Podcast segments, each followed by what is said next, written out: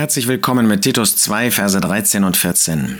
Da sagt der Apostel Paulus zu seinem Mitarbeiter Titus, Jesus Christus hat sich selbst für uns gegeben, damit er uns loskaufte und sich selbst ein Eigentumsvolk reinigte, das eifrig sei in guten Werken.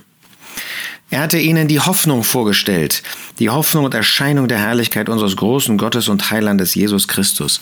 Der Jesus, er wird wiederkommen.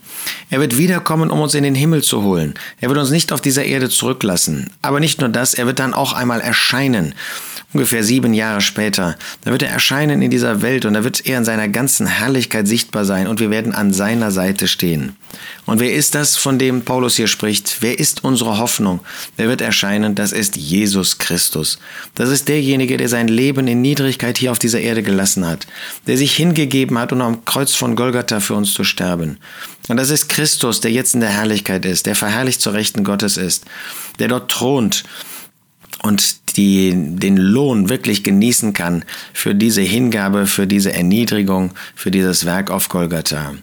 Er hat sich für uns gegeben, aber er hat sich nicht einfach für uns gegeben, damit wir jetzt weiterleben, wie wir früher gelebt haben, sondern er hat sich für uns gegeben, um uns loszukaufen. Er hat uns freigekauft aus dem Bereich des Teufels, aus dem Bereich Machtbereich des Satans.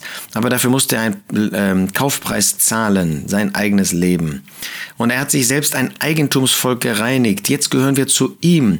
Jetzt sind wir nicht mehr unser Selbst, schon gar nicht dem Teufel angehörig, sondern wir gehören zu ihm. Er hat Eigentumsrechte an uns. Wir gehören zu ihm.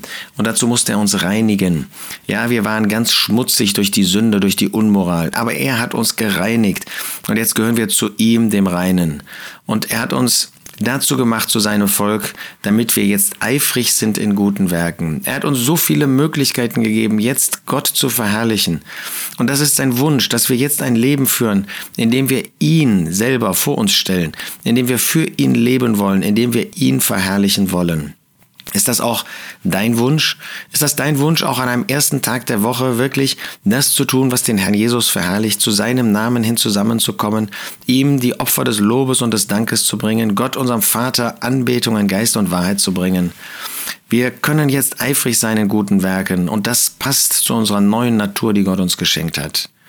Jesus Christus hat sich selbst für uns gegeben, damit er uns loskaufte und sich selbst ein Eigentumsvolk reinigte, das eifrig sei in guten Werken.